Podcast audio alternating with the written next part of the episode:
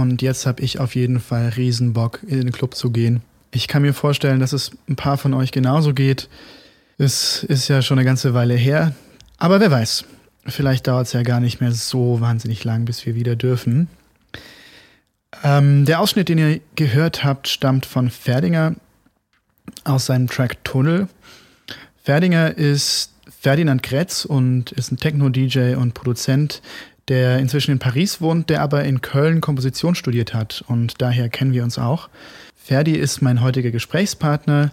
Ich bin Lorenz und freue mich, euch zur dritten Folge von Pink Noise, der Juni-Ausgabe des On-Podcast, begrüßen zu dürfen. Bevor wir aber mit dem Gespräch einsteigen, gibt's wie schon bei den letzten zwei Folgen ein paar Tipps zum Thema Audioaufnahme. Der Punkt, den ich heute ansprechen möchte, ist somit der wichtigste. Und zwar geht es um die Einpegelung eures Geräts. Ich habe in den letzten Wochen und Monaten so viele übersteuerte Aufnahmen gehört und es regt mich immer tierisch auf, weil es im Grunde genommen die ganze Aufnahme kaputt macht, aber es eigentlich total leicht zu vermeiden ist. Bei diesen ganzen Aufnahmegeräten, ob das jetzt von Zoom ist oder von Tascam oder von Sony oder Edirol oder was auch immer, kann man den Mikrofon-Gain einstellen. Ähm, bei manchen Aufnahmegeräten steht Mic Gain mit dran, bei manchen steht gar nichts dran, aber es ist eigentlich immer so ein großes Rad mit Einstellmöglichkeit 1 bis 10 und damit stellt ihr die Empfindlichkeit eures Mikrofons ein. Wenn ihr euer Gerät anmacht, dann werdet ihr zwei so Pegel sehen, die ausschlagen. Und in den meisten Fällen ist es so, dass diese Pegel am Ende so zwei schwarze Punkte vor sich herschieben. Diese Punkte dürfen an der lautesten Stelle das Ende des Pegels nicht erreichen. Sobald ihr ans Ende des Pegels kommt, erreicht ihr die 0 dB Grenze und ab da ist alles verzerrt. Und was einmal übersteuert auf der Aufnahme drauf ist, das bleibt auch übersteuert. Also das bekommt ihr bei der Nachbearbeitung nicht mehr weg. Und wie kriegt ihr jetzt hin, dass es nicht passiert? Das ist ganz einfach. Ihr spielt einfach die lautesten Stellen eures Stückes und achtet darauf, dass der Pegel das Ende nicht erreicht. Das könnt ihr dann an diesem Rad einstellen, einfach so lange dran rumdrehen, bis die beiden schwarzen Punkte das Ende nicht mehr erreichen. Und am besten baut ihr noch einen kleinen Puffer ein. Ja, und dann seid ihr eigentlich safe. Natürlich ist es auch da gut, wenn ihr eine zweite Person mit dabei habt, die während ihr spielt sich das Ganze anschauen kann und die Einstellung vornehmen kann. Und generell ist es eine gute Idee, eher ein bisschen vorsichtiger dran zu gehen. Wenn es am Ende dann zu leise sein sollte, könnt ihr das in der Nachbearbeitung ganz einfach alles ein bisschen lauter machen. Also, das ist wirklich eine einfache Sache, die euch im Zweifelsfall davor bewahren kann, eine Aufnahme für die Tonne zu produzieren. So viel dazu und jetzt geht's weiter mit Ferdi. Hi Ferdi, schön, Hi, dass Lorenz. du da bist. Vielen Dank für die Ähm, Einladung. Ja, danke fürs Mitmachen. Wir sind wieder über einen Videocall verbunden, diesmal nach Paris zu dir. Um genau, zu genau. sein, nach Montreuil, im Osten von Paris. Okay. Offiziell ist es nicht Paris, aber eigentlich äh, würde man sagen, noch sagen, ich wohne in Paris. Ja. Sehr cool, sehr cool. Ich sitze nach wie vor in Amsterdam. Ähm, Ach so, du bist in Amsterdam, das hat ich bin in Amsterdam, ja, genau, genau. Ich mache da, oder ich habe da gerade noch ähm, meinen zweiten Master abgeschlossen, jetzt vor ein Mhm. paar Tagen in Live Electronics. Ah, cool, nice, okay. Genau. Ähm, ja, aber erzähl mal, wie, wie kam es dazu, dass du nach, äh, nach, nach Paris gezogen bist? Wir haben zusammen in Ähm, Köln studiert. Genau, ja, also ich war zunächst in Köln und äh, dann hatte ich äh, erst, äh, das war dann 2000, Ende 2015, da war ich quasi mit dem ersten Masterjahr fertig. Dann habe ich äh, ein Erasmus-Semester in Barcelona gemacht. Und äh, da im Anschluss daran hat sich das ergeben, dass ich die Gelegenheit hatte, ähm, ein, ein ähm, noch ein Semester dran zu hängen. Und zwar an ähm, eine Residency an der Cité des Arts in, Ah, cool. Paris, äh, in Paris zu machen. Und ja, genau so kam das zustande, dass ich dann 2016 äh, für sechs Monate hier war und fand es eben relativ cool hier, die Szene und die Leute, die ich kennengelernt hatte. Und dann dachte ich mir, ja, weil ich eher irgendwie eigentlich äh, einen Wechsel zu Köln wollte, dann irgendwie nach, weil ich dann doch sieben Jahre da war und ja, dann dachte ich mir, ja, ich probiere das mal aus, da irgendwie nach Paris zu ziehen. Natürlich war irgendwie auch so, hatte ich auch irgendwie überlegt, nach Berlin zu gehen, Aber dann letztendlich habe ich mir gedacht, ja, okay, jetzt probiere ich erstmal Paris aus, irgendwie nach Berlin kann man dann immer noch gehen. Ja, und außerdem gehen alle nach Berlin, wobei jetzt auch nicht mehr, aber, aber zu, zu, zu dem Zeitpunkt war es eigentlich noch so, oder? Ja, schon. Also ich glaube, es, ja, ich meine, Berlin ist natürlich immer irgendwie relevant oder so, aber ja, vielleicht ist, ist, der, ist der Hype irgendwie so ein bisschen ab, abgeflaut. Ja, das stimmt schon. Ähm, gerade in deinem Bereich natürlich relevant. Äh, du machst Techno vor allem. Mhm. Genau. Hast aber klassische Komposition studiert bei Michael Beil, richtig? So ist es, genau, ja. Erst im Bachelor und dann ähm, im Master auch noch. Und Im Master hatte ich dann Hauptfach Plus. Äh, das war, dann kann man quasi sein, sein ähm, Hauptfach splitten und das war dann zwischen elektronischer Komposition und Musikproduktion bei Jono Potmore. Okay, und das hast du auch in Köln gemacht, Musikproduktion? Das war auch in Köln, ja. Genau. Ah, ich wusste gar nicht, dass das geht. An der, an der Musikhochschule, oder wie? Genau, ja. Ähm, also das, da war ich tatsächlich auch irgendwie, zumindest was die Komposition angeht, irgendwie der Erste, weil ursprünglich war das was, was vor allem die Jazzmusiker mhm. immer hatten, dieses Hauptfach Plus, wo die halt ihr Hauptinstrument quasi im Jazzbereich belegt haben, aber das dann auch quasi noch teilen konnten im, mit dem klassischen Bereich. Okay. Wenn, wenn, sie das, wenn sie das denn wollten. Das ist cool. Das, das, und das da finde ich eigentlich eine, eine ziemlich gute Sache, ja. Ja, total. Ja, irgendwie äh, redet man da auch nicht so drüber, aber es ist tatsächlich ziemlich gut, ja. Ja, ich, ich habe auch irgendwie das, das, das Studio ähm, in, der, in der Kölner Musikhochschule nur ein einziges Mal betreten. Irgendwie das im, im ähm, elektronische Musikstudio? Ja, ja genau, genau. Mhm. Ja, wir haben da irgendwie ein paar Aufnahmen gemacht ähm, im Rahmen vom, von äh, Improvisation mit ähm, mit, äh, ach, Paulo, Paulo Alvarez. Ah ja. Und ja. Ähm, genau.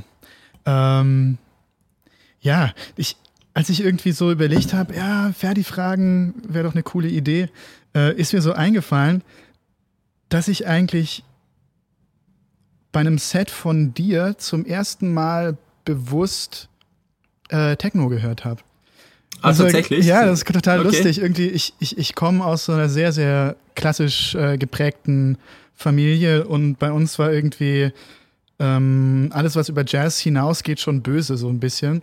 okay. Ähm, und so ganz viele Musikstile habe ich einfach gar nicht bewusst wahrgenommen. Und ähm, genau, das war dann irgendwie das erste Mal bei einer, bei einer Hochschulparty. Äh, hast du ah, gespielt. Okay. Das, das also war das wirklich im Foyer dann? Nee, das war im Kammermusiksaal. Ah, ja, ja, okay, ich erinnere mich ja. vage, ja. ja, total cool. Ähm, ich habe das, das, das scheint sich so ein bisschen wie so ein roter Faden durch meine Gespräche durchzuziehen. Ähm, so ein Thema, das mich in der letzten Zeit auch irgendwie viel beschäftigt, ist so die, die Genrevermischung, die so an den Grenzen der Genres stattfindet. Bei ähm, zeitgenössischer klassischer Musik und wir, experimentellem Techno und sowas, wo sich dann ähm, ja die Genre irgendwie ineinander fließen. Wir haben irgendwie im äh, in einem der letzten Gespräche mal kurz äh, Robert Henke angeschnitten. Ähm, andere Namen wären irgendwie Ortiker oder FX Twin oder sowas. Das sind irgendwie alles mhm. Leute, die aus aus, aus dem elektronischen Musikbereich, Tanzmusikbereich kommen und so einen Fuß gefasst haben, auch irgendwie in der, im klassischen Konzertleben so ein bisschen. Mhm. Du kommst irgendwie, ähm, bei dir geht es genau andersrum. Würde ich jetzt mal ja. so behaupten. Ähm, aber ich finde das, ich finde das, finde das total spannend. Kannst du irgendwie so ein bisschen, bisschen erzählen, ähm, wie, wie du diesen Weg genommen hast, wie das irgendwie anfing bei dir? Ähm, also ich sag ich mal, die, die elektronische Popmusik, sage ich jetzt mal, also die, die äh, Techno, das hatte ich eigentlich schon relativ lang gemacht. Also das lief immer so ein bisschen parallel. Ähm, und äh, irgendwie, ich dachte eine Weile so, ja, okay, also irgendwie will ich das irgendwie so beides parallel machen und mhm. also, weil ich mich so, ja, also in beiden so ein bisschen verorte. Und ähm, irgendwann, sag ich mal, ja, zum Ende des Studiums hin, habe ich aber so gemerkt, dass letztendlich ähm, dass ich, dass ich wahrscheinlich nicht beides ähm, gleich äh, intensiv machen kann ja. und dass ich mich für irgendwas entscheiden muss, sonst glaube ich führt das zu nichts.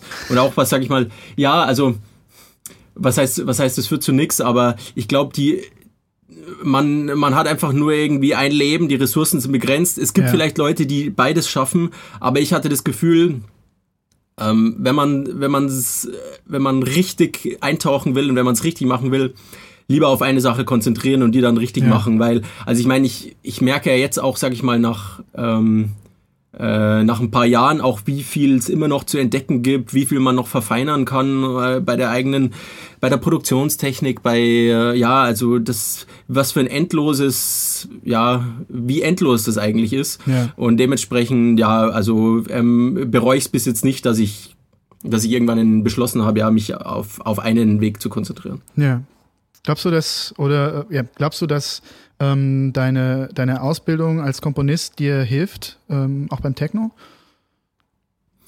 Ähm, Oder siehst du einen Unterschied zwischen Komposition und äh, Produktion? Okay, ja, ich, ich glaube, es sind jetzt zwei, es sind jetzt zwei ähm, verschiedene Sachen. Also einerseits, ich, ähm, es, es beeinflusst mich schon, also vor allem wenn es um, wenn es um Form geht äh, und Arrangement, mhm. da ähm, merke ich, dass es mich äh, dass es, dass es schon, dass es mich stark beeinflusst hat, die Tatsache, dass ich Komposition studiert habe und viel natürlich auch irgendwie über Material nachdenke und so, ja, was benutze ich jetzt? Oder oh Mann, wenn ich da jetzt noch was hinzufüge, ist das irgendwie äh, ist es dann irgendwie zu viel? Wie oft taucht das Element in dem Track auf? Ja. Und ähm, warum, an welcher Stelle bringe ich es nochmal vielleicht? Oder darf es nur einmal auftauchen? Ist es dann irgendwie redundant oder keine Ahnung? Also so viel, sage ich mal, viele Sachen, die man sich ja in der Komposition, äh, viele so Fragen, die man sich in der Komposition stellt, die, die spielen auf jeden Fall dann auch irgendwie eine Rolle. Ähm, gleichzeitig Manchmal ist es natürlich, äh, merke ich schon auch, dass es ja, das nimmt jetzt ein bisschen ab, aber dass es mich eine Weile auch ein bisschen gehemmt hat, sag mhm. ich mal, die, die Komposition, weil man ja, ja, das ist, ist ja schon so ein neues Musikding, dass man, ähm, ah, wie, wie formuliere ich das? Äh, äh, ja, ich sage jetzt mal in Anführungsstrichen, dass es so leicht abgehoben ist und dass man ja gerne ja. auf die Popmusik herunterschaut und sich so denkt, ja, okay, aber die haben ja gar keine Konzepte und so und ähm, das ist ja irgendwie, das ist ja so Larifari und und äh, das und dann manchmal, äh, früher habe ich mich da irgendwie ertappt, wo ich mir dann gedacht habe, so ja, okay, dann hört man so Sachen, die irgendwie gerade total populär sind und dann denkt ja. man sich so, hm, ja, okay, eigentlich so irgendwie inhaltlich ist es ja gar nicht so interessant. Aber äh, gleichzeitig, äh, sag ich mal, die, äh, was man da einfach äh, in der in der Popmusik, ob es jetzt in der ja, Popmusik im Allgemeinen, aber im Techno im Besonderen, was da eben finde ich total wichtig ist, ist diese Unmittelbarkeit, dass man, du hörst irgendwie, du hörst Stücke, also Stücke, du hörst einen mhm. Track und äh, der fesselt dich äh, und das ja. ist das funktioniert so ähm, das ja und das kann man oft nicht erklären woran es genau liegt Funktioniert das auch über eine, über eine physische ähm, Komponente? Also, dass du halt irgendwie im Club stehst und einfach der Bass, äh, der Subwoofer dir irgendwie ähm, den Herzschrittmacher ersetzt? Äh, kann durchaus sein. Also bei mir persönlich würde ich sagen, dass es eher ein äh, Element des Tracks ist. Das ist jetzt mhm. noch nicht unbedingt die körperliche Wahrnehmung, aber einfach ein bestimmter Klang, wo ich mir denke so, wow, okay, wo kommt jetzt der her oder so? Also mhm. wie, wie hat er denn gemacht oder so? Und wie, was passiert mit dem Klang in, im Verlauf des Tracks und so? Wie, wie verändert sich der und, und so weiter? Und oftmals irgendwie so Klänge, die halt wirklich total... Ähm, die man überhaupt nicht einordnen kann. Kommen ja. die jetzt von einem, ähm, ist es jetzt ein Synthesizer oder war das irgendwie ursprünglich mal ein Sample, also ein, Field Recording, ja. ein Sample, irgendwas? Und das, man kann ja die Sachen so transformieren, dass die, dass die ähm, Herkunft überhaupt nicht mehr wiederzuerkennen ist. Oder ja, gleichzeitig total. dann auch, dass, dass ähm, Sounds äh, einfach aus einem komplett anderen Kontext gesampelt wurden, aus anderen Stücken und du hörst es, das Stück irgendwie zigmal und irgendwann sagt dir jemand, ah, wusstest du eigentlich, dass das, dieses Sample, das da vorkommt, aus dem und dem Stück ist ja. und du, und du warst dir nie dessen bewusst und dann hörst du irgendwie die Referenz und denkst so, oh mein Gott, so, wie, zum einen, wie konnte mir das nie auffallen und zum anderen, wie genial wurde das jetzt verfremdet, ja. sag ich mal. So. Ja, das ist auch was, was ich irgendwie oder was, was so eine, so eine Grundprämisse ähm, auch in, für mich ist in meiner Arbeit. Ich benutze eigentlich für meine Stücke nur ähm, Field Recordings, die ich selbst gemacht habe oder Samples, mhm. die ich selbst aufgenommen habe. Ähm, und es macht total Spaß, dann irgendwie hinzugehen und aus irgendeinem Klick von einem, von einem brechenden Zweig oder sowas eine Bassdrum zu basteln. Ja, ja. Äh, das ist schon echt ziemlich cool. Ähm, ich habe gerade noch dein, dein, dein Stück äh, äh, Lo-Fi Dreams gehört.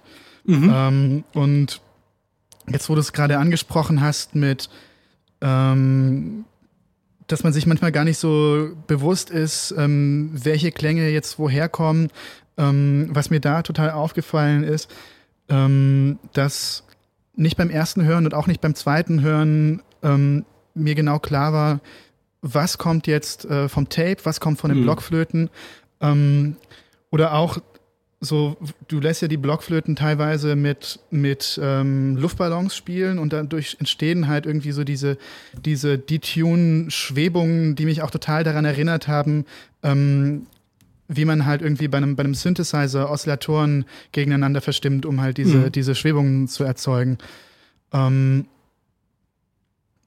ist es auch was, das dich ähm, dann auch eben andersrum beeinflusst? Also wenn du, also ich meine, das ist jetzt von 2018, das ist irgendwie ähm, eine Zeit, in der du ja eigentlich schon sehr im Techno verhaftet warst, aber mhm. ist trotzdem ein Stück, ähm, das ich eher so äh, der, der klassischen zeitgenössischen Musik zurechnen würde. Ja. Ähm, wenn du, wenn du noch klassisch komponierst, ist dann deine Kompositionsweise von deiner Arbeit als Technoproduzent äh, auch stark beeinflusst? Suggestivfrage.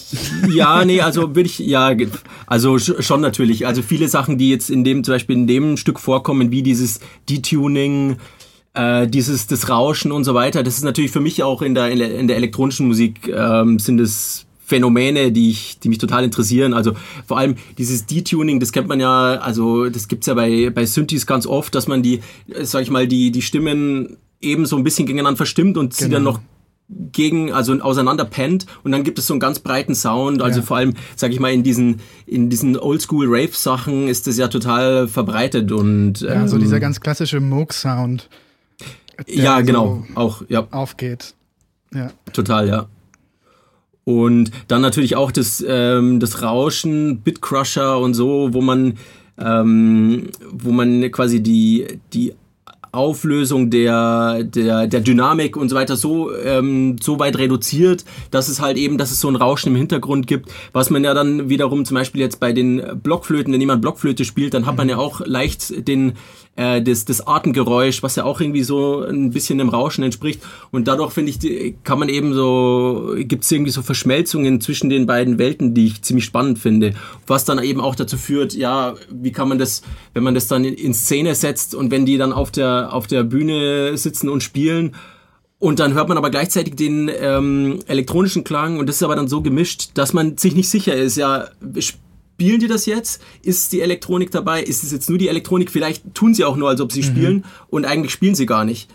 Aber man hat den Eindruck, also sowas finde ich total, finde ich total spannend. Ist das was, was du dann auch ganz bewusst ähm, einsetzt?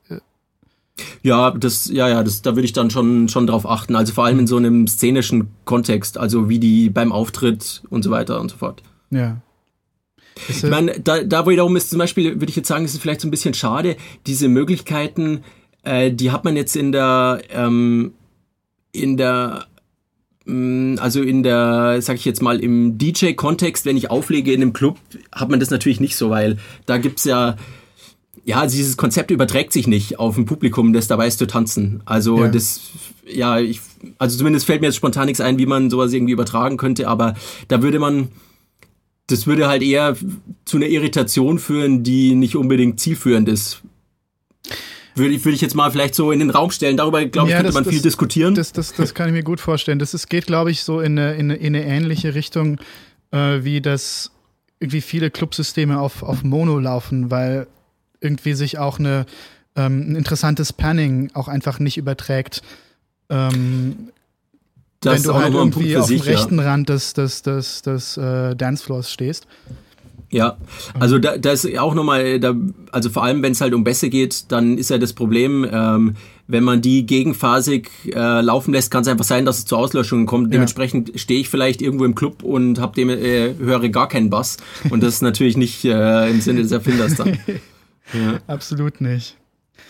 Ähm, du hast 2017 ein Label gegründet, mhm. Life in Patterns. Ähm, wie kam es dazu? Ähm, das war ja, gute Frage. Also ich hatte, ähm, es, es war quasi für mein, für den Abschluss, für den Master, ähm, da hatte, da war mein, meine Idee, ich wollte quasi so ein, man, man kann ja da eine Tonträgerproduktion als Abschlussarbeit ja. machen. Ja. Und das wollte ich dann auch machen und dementsprechend so ein bisschen in, ähm, in Hinblick, äh, ja, eigentlich so ein bisschen in dem, in dem, äh, in diesem Zusammenhang ist es zustande gekommen, dass ich mir dachte, ja, okay, äh, irgendwie brauche ich dafür ein Label, aber ich hatte dann, sag ich mal, zu dem Zeitpunkt auch nicht so, ähm, nicht so viele, ja, nicht so viele Kontakte oder so und wollte mich ja auch nicht künstlerisch, mhm. äh, sag ich mal, irgendwie da ähm, anpassen müssen, weil natürlich im Normalfall, wenn man ein Label kontaktiert, dann haben die natürlich ihre, äh, ist der, der, der Sound, den, den die veröffentlichen, ist ja sehr klar definiert. Also Wobei es ja auch irgendwie auch, Labels ja. gibt wie Kompakt zum Beispiel, die auch schon irgendwie sehr breit aufgestellt sind, oder? Ja und nein, also die haben ja auch sehr, als, will ich jetzt mal sagen, eine sehr klare Soundphilosophie mhm. und äh, der Sound, der da veröffentlicht wird, also ich würde jetzt, ich würde jetzt mal behaupten, dass das, das Spektrum dann doch nicht so auch wenn es vielleicht zuerst mal weit erscheint, mhm. aber man könnte dann schon immer äh, Anknüpfungspunkte zwischen allen Veröffentlichungen finden, ja. wo ich denke, ja, okay. Gut, also was natürlich schon, auch sinnvoll ist, wenn, klar. wenn man ein Label aufzieht, ja klar. Natürlich, aber äh, und natürlich muss man dazu sagen, über die Jahre verändert sich natürlich auch irgendwie ja. de, das Soundspektrum und ja, aber grundsätzlich würde ich schon sagen, dass, dass es als, als Label ja auch irgendwie wichtig ist, dass äh, die Leute das dann mit einem bestimmten Sound identifizieren. Ja. Weil ja, wenn es, sage ich mal, zu, zu breit aufgestellt ist, dann ähm, da können die halt Leute damit auch nichts mehr anfangen und wissen auch gar nicht, was sie, was sie sich erwarten können. Ja. Und also das heißt, du hast es quasi gemacht, um deinen eigenen Sound genauso ähm, rausbringen zu können, wie du ihn rausbringen möchtest. Ähm, also so ich bin, ich bin mir jetzt nicht sicher, ob das zu dem Zeitpunkt wirklich so eine bewusste Entscheidung war. Äh, irgendwie war halt, ähm, war halt einfach die Idee, ja, okay, ich, ähm, äh, ich will da quasi, ich will eine Veröffentlichung machen und äh, genau, das, das hatte ich vorhin vergessen. Es parallel damit einherging auch, dass es, ähm, es gab so einen Radiosender aus Paris, die mich irgendwann über einen Kollegen hatte ich die kennengelernt und die meinten, ja, also sie finden irgendwie meine Musik gut und würden gerne eine Vinyl-Veröffentlichung unterstützen. Nice.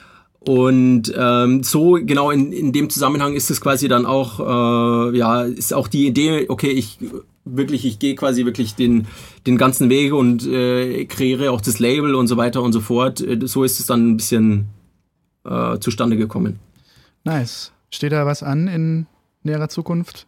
Mm, also ich habe, äh, es gab ja danach noch zwei Platten und jetzt mhm. die letzte ist Anfang des Jahres, äh, Ende Januar ist die erschienen. Ähm, und ja, also ich wahrscheinlich kommt schon wieder was, aber natürlich ist auch immer ähm, ist, ist so ein Release relativ viel Aufwand, vor allem finanziell. Also wenn man eben Vinyl machen will, da ähm, ja, da muss man, das ist halt relativ teuer, sag ich mal.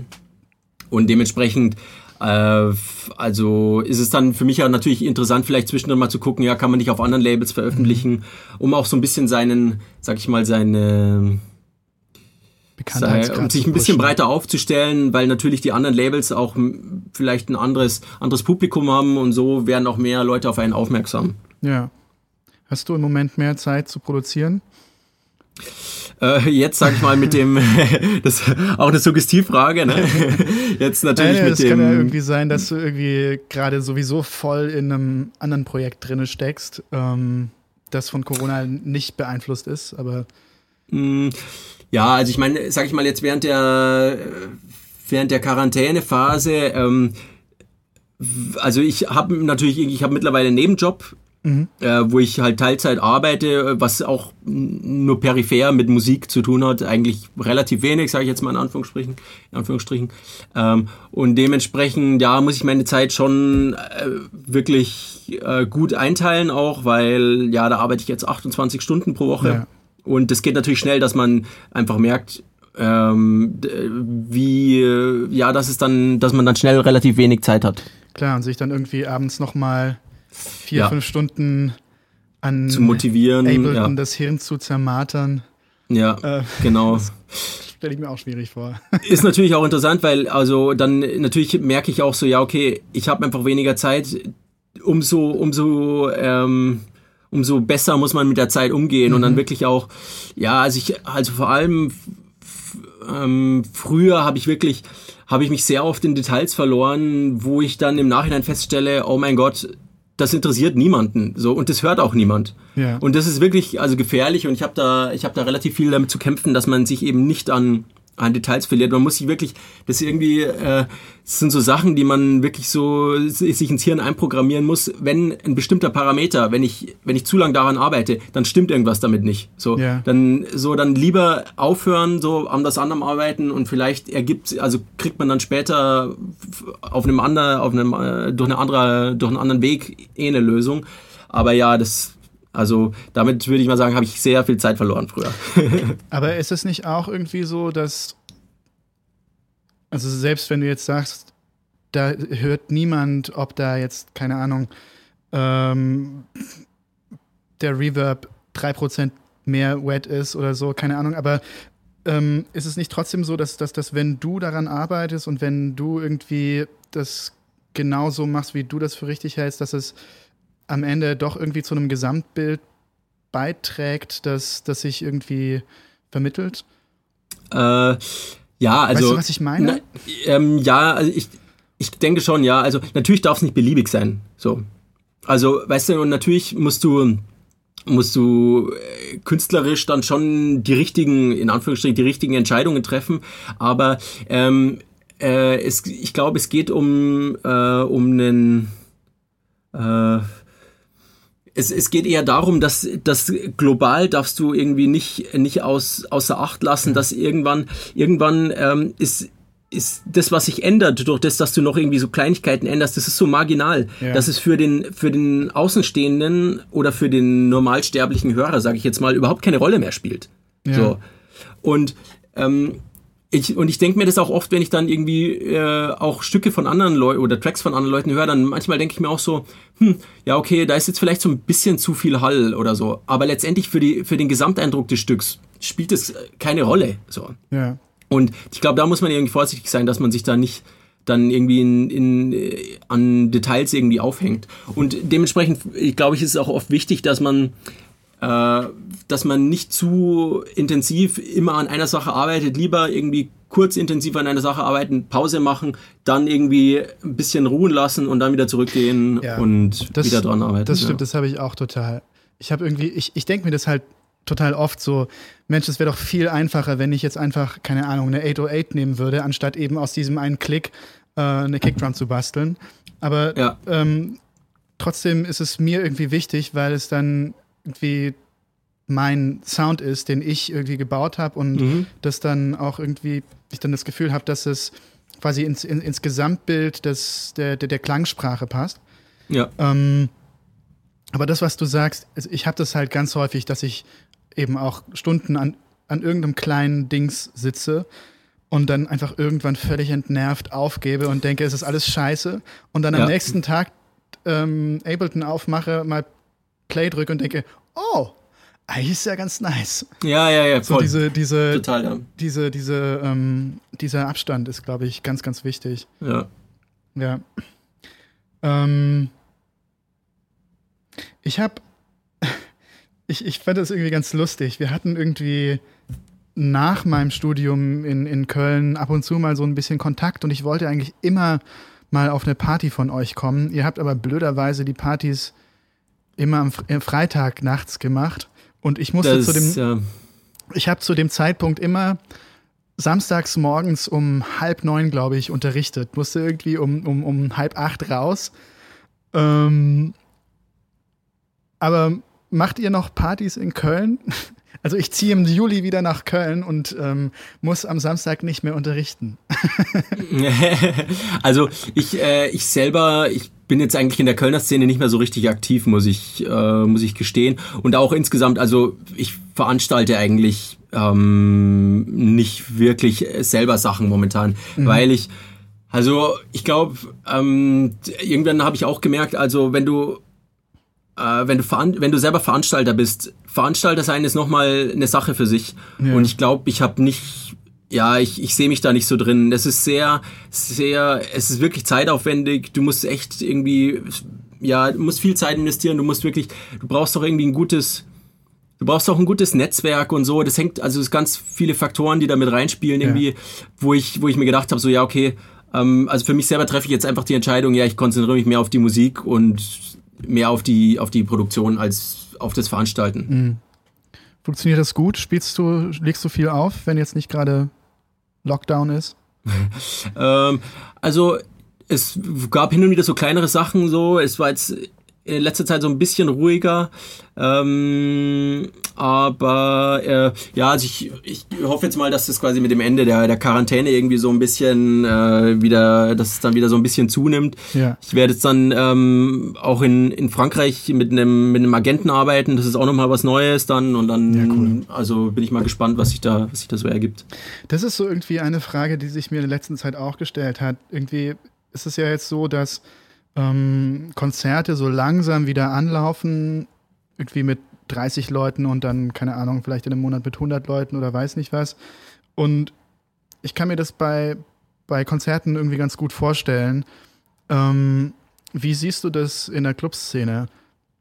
Wird das irgendwie zu machen sein oder wird man irgendwie die Clubs zulassen müssen, bis wieder alles komplett laufen darf? Schwierig, ja. Also ich meine, sag ich mal, wenn man äh, ohne, also ohne jetzt, also ich habe keine Ahnung von Epi, Epidemiologie, tu sais, äh, weißt du, aber ähm, äh, natürlich ist sowas wie ein Club ist halt äh, einfach der ideale Ort, wo sich irgendwie in Theorie so ein Virus verbreiten ja. kann. Also ähm, man ist nah beieinander und das gehört ja auch, sag ich mal, dazu zu der ganzen Erfahrung äh, von dem in Club zu gehen, dass man einfach äh, dass viele Leute auf einem Haufen sind und dann tanzt man irgendwie zusammen ja. und dann schwitzen die Leute und ähm, und von dem her, also natürlich gibt's diese diese Konzepte, wo dann irgendwie ähm, ja, wo man das Social Distancing im Club betreibt, ähm, wo dann irgendwie halt nur ganz Quadraten auf dem Boden. Ja, genau, genau solche Sachen. Und das ja, ist ja irgendwie. Techno tanzt man sowieso ganz gerne für sich alleine. Oder zumindest ist es bei mir so. Ich habe keinen Bock, mit anderen Leuten zu tanzen, wenn ich, wenn ich in Techno-Club gehe. Äh, ja, also ja, aber gleichzeitig ähm, findest du es ja trotzdem irgendwie komisch, wenn die Leute so weit von dir weg sind, oder? Klar, natürlich. Ja, ja. Also vor allem, ähm, natürlich auf Festivals und so kann das ja auch irgendwie ganz angenehm sein, dass du wirklich absichtlich dich entfernst und so, ja. weil du irgendwie mehr Platz möchtest und so weiter. Aber ähm, wenn es gezwungenermaßen ist, dann ist es natürlich ja, auch wieder irgendwie, dann wird es schnell komisch, glaube ich. Und ähm, natürlich irgendwie, vielleicht ist es irgendwie gut, dass man so Sachen aus, ausprobiert, einfach um auch ein Bewusstsein dafür zu wecken, wie, wie wichtig ähm, das ja ist, irgendwie diese, diese Nähe dann auch und so weiter. Aber klar, natürlich ähm, ist, es, ist es irgendwie schwierig, dann auf, auf Dauer, ja, okay, wo, ähm, ja, wie, wie kann man das irgendwie sicher gestalten, auch fürs mhm. Publikum, weil äh, also zum einen natürlich ist es fürs Publikum, äh, ja, wenn du die, die Leute irgendwie in, in Gefahr bringst, mehr oder weniger. Ähm, da, ja, also das ist natürlich einerseits schon schwierig. Gleichzeitig tu, machst du ja ähm, deinem, tust du deinem, deiner als Veranstalter oder als Clubbetreiber irgendwie deiner, deiner Location tust du ja damit keinen Gefallen. Also ja. wenn sich dann irgendwie vielleicht rumspricht, oh ja, okay, das war jetzt so ein Infektionsherd da. Also ich meine, ja, klar, also schwieriger. Und von daher ich, muss man jetzt mal muss man jetzt mal abwarten. Ich glaube, durch diese ganzen, durch diese ganzen Streaming-Sachen und so ist ja dafür auch schon ein Bewusstsein geschaffen worden, wie was da jetzt alles weggebrochen ist, sag ich mal, durch die Quarantäne im kulturellen, ja. kulturellen Leben. Ja, total. Hast du irgendwie so als Abschlussfrage irgendwie ein Projekt, das du irgendwie super gerne verwirklichen würdest? Gibt es irgendwie was, was dir so vorschwebt, wo du sagen würdest, boah, da hätte ich echt mega Bock drauf? Ähm, gute Frage. ähm,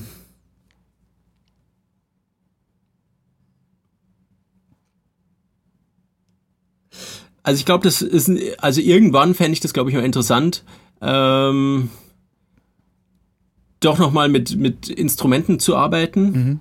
Auch vielleicht mal mit einer, mit einer größeren Besetzung so ein bisschen in die Richtung wie dieses Stück, ich weiß nicht mehr, wie es heißt, äh, wo Arturo die große Trommel ja, gespielt hat. Ja, genau. Und tatsächlich vielleicht mal noch mit noch größerer Übersetzung, auch mit mehr, mit mehr Streichern vielleicht. Äh, Aber ja, also das ist jetzt nichts, was ich, was ich unmittelbar verwirklichen wollen würde. Also ich glaube, ich, ich muss jetzt erst noch so ein paar andere Sachen regeln erstmal mhm. und ähm, in meiner Musik irgendwie mir so ein bisschen über Dinge klar werden und dann kann ich mich vielleicht wieder sowas zuwenden. Was, worüber musst du dir klar werden? Kannst du darüber sprechen oder ist das mm. geheim? Ja, ich glaube, ich, also ich will einfach irgendwie meinen, meinen Sound noch verfeinern irgendwie, weil ich ähm, ja, natürlich soll man irgendwie, soll man sich immer nicht vergleichen so mit anderen, aber dann macht man es irgendwie doch, weil. Ja, gehört ja, auch irgendwie mit dazu, finde ich. Ja, genau. Es geht halt nicht anders und vor allem, sag ich mal, in einer, in einer, also in einem Musikstil wie Techno, ähm, vor allem wenn es um den DJ-Kontext geht, ja, du musst halt auch einfach deine Tracks gegenhören zu anderen Sachen ja. und wenn du dann merkst, ja, okay, das, der andere Track, Track ist jetzt irgendwie viel fetter oder der, mhm mein, mein Track, wenn ich den mixe daneben und so, dann kommt er überhaupt nicht durch. Dann, äh, klar, kannst du einfach natürlich jetzt auf knallhart schalten und sagen, ja, das ist mir egal. Aber du musst ja dann vielleicht auch davon ausgehen, dass DJs das weniger spielen, weil ja. natürlich das eine Rolle spielt, wenn ich, wenn ich Tracks auswähle für meine Sets. Klar. Und ja, ich glaube, da, also gerade bin ich auch so an einem Punkt, wo ich auch versuchen will, einfach das noch so ein bisschen zu verweinern und ja, dann dementsprechend war jetzt auch, sag ich mal, die Quarantäne ja auch interessant. Also weil ich dann irgendwie schon, das war für mich auch so eine retrospektive, introspektive Phase mhm. und so, wo man, wo ich viel irgendwie meine eigenen Sachen irgendwie analysiert habe und dann irgendwie, okay, meine Arbeitsweise irgendwie überdacht habe, so ja, okay, wie kann ich, was kann ich vielleicht mal anders probieren, äh, um zum Beispiel jetzt diese so Frustrationsphasen äh, so zu vermeiden, wie was wir irgendwie vorhin kurz angeschnitten haben, dass man irgendwie super intensiv an einer Sache arbeitet und ja. dann hängt es dir total zum Hals raus und, ja. und dann hörst du es irgendwie aber eine Weile später und denkst eigentlich, ja, so schlecht war es gar nicht, aber warum habe ich mich dann da so reingesteigert irgendwie, also ist Sounddesign wichtig für dich? Äh, also verwendest du viel Zeit auf Sounddesign? Mm, ja, ja, würde ich schon sagen, ja. Also, weil natürlich Sounddesign auch ähm, in, in der Form wichtig ist, was, was ich da vorhin angesprochen hatte, einfach, dass du irgendwie einen Sound findest, wo, wo man sich dann fragt, so, wow, okay, wo kommt denn der her und mhm. so, was so, wie, wie hat der oder sie den jetzt gefunden? Ähm, so, das ist natürlich irgendwie der vielleicht Natürlich muss man dann irgendwie im Gesamtkontext äh, deiner, deiner Arbeit. Genau, ja, ja, total. Ja. ja. Also ist schon wichtig, ja, auf jeden Fall. Okay, cool. Hey, ähm, das hat total Spaß gemacht. Ich danke ja, dir. Ja, ebenfalls. Also von mir aus könnten wir auch noch gerne weiterreden, ja, aber vielleicht ja, auch bei Gelegenheit wir, mal. Wir ja, ja. bestimmt auch irgendwie noch anderthalb Stunden zu füllen, aber das Podcast-Format ist leider begrenzt. Aber ja, vielen, vielen Dank und äh, vielleicht sehen wir uns ja irgendwie bald mal doch in Köln oder in Paris auf einer Party oder wie auch immer. Vielleicht machen wir einen Track zusammen, wer weiß. Ja, oder, oder so, genau, ja. okay. Ciao. Bis dann, ciao. Oh,